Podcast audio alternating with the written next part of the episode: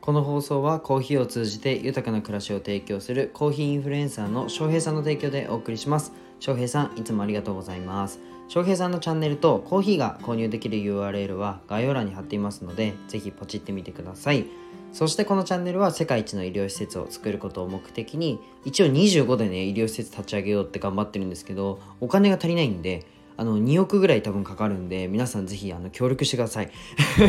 冗談です。はい。まあそのために事業をいくつか頑張ってるあのひじりと申します。よろしくお願いします。今日のテーマは集客でこれは絶対にやるなというテーマでお話をしていこうと思います。本題に入る前に一つお知らせですえー、音声の SNS で収益化だったりだとか、なんか音声 SNS 頑張ってるよって方で、なんかの、でももう一歩、もう一歩頑張りたいっていう方はね、ぜひ、あの、友達、あの、公式 LINE が、をまとめたの、公式 LINE でまとめたので、ぜひ友達になってやってください。あとはね、個別でなんか私の活動を聞いてほしいって方は、レターにてよろしくお願いします。噛んじゃいましたね、今日ね。うん、調子悪いかな。まあ、今日は、そんなことでね、今日は結構ビジネスの、あの、真面目なビジネスのお話をしたいと思います。まあ、ビジネスのファネルというか形を考えると、まあ、基本的に自分のなんか商品だったりサービスだったり、えっと、自社の商品サービスがあって集客をして、まあ、営業して売ると、うん、これで、えっとまあ、最後にサービスを提供するっていう流れがあると思うんですよ。基本的にねビジネスは。で今回はそこね集客についてお話をしたいと思います、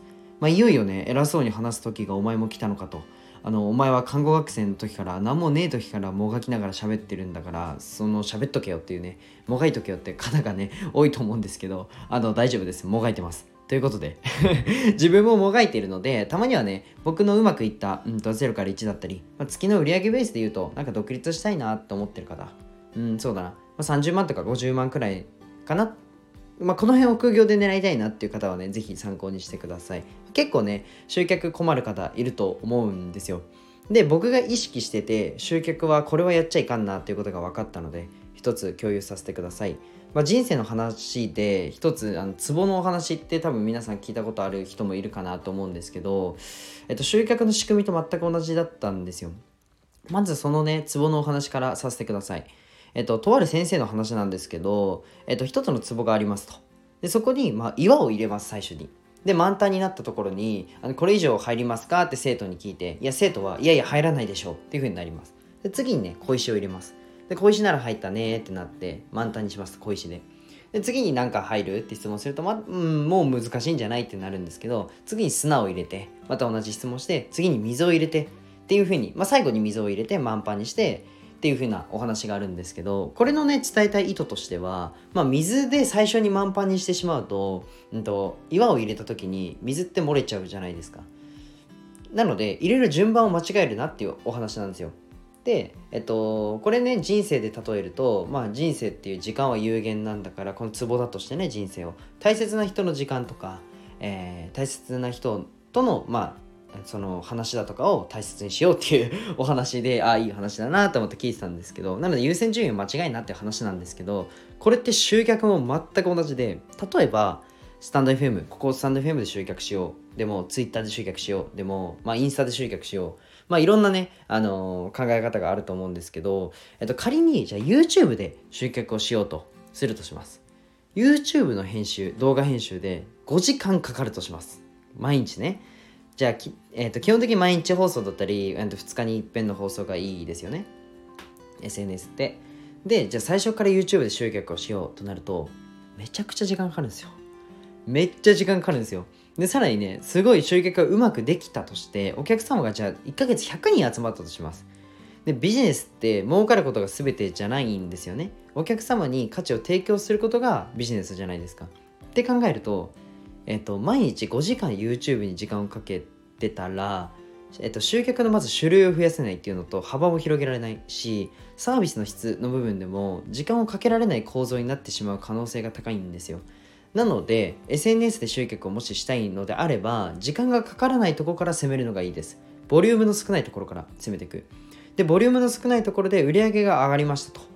まあ、月100とか上がった段階でボリュームの多いところは外注を使うっていう流れを組んであげた方が確実に小売がいいです。もっと言えば、まあ、リアルでの活動の方が大切だと思ってて、えっと、理由としては、まあ、外注が行いにくいからっていうところなんですけど、えっと、まずは1投稿あたりに時間がかからない SNS、かけるリアル、ここを集客では大事にしてほしいかなっていうふうに思います。まあ、具体的に僕の活動私の活動だったらどういうふうに活かしますかどういうふうに動かしますかっていうのでしあの聞きたいよって僕に聞きたいよって方はあのレターにてお待ちしてます、まあ、月300ぐらいまでなら教えられるかなっていうふうに思うのでぜひご連絡お待ちしてます。で今日はまあ真面目にビジネスの話をさせていただきました。自分もまあ集客ってところは試行錯誤してあとあと一つすいません共有させてください。1ヶ月同じことやってるなって思ったらもう自分やばいなって思っといた方がいいと思います。まあ僕はもちろんあのー SNS の部分でスタイフとツイッターを今あの動かしてるんですけど、えっと、先月だったらインスタグラムちょっと真面目に運営していてでそれからの流入どれぐらいだろうなっていうのもちゃんと測ってあとは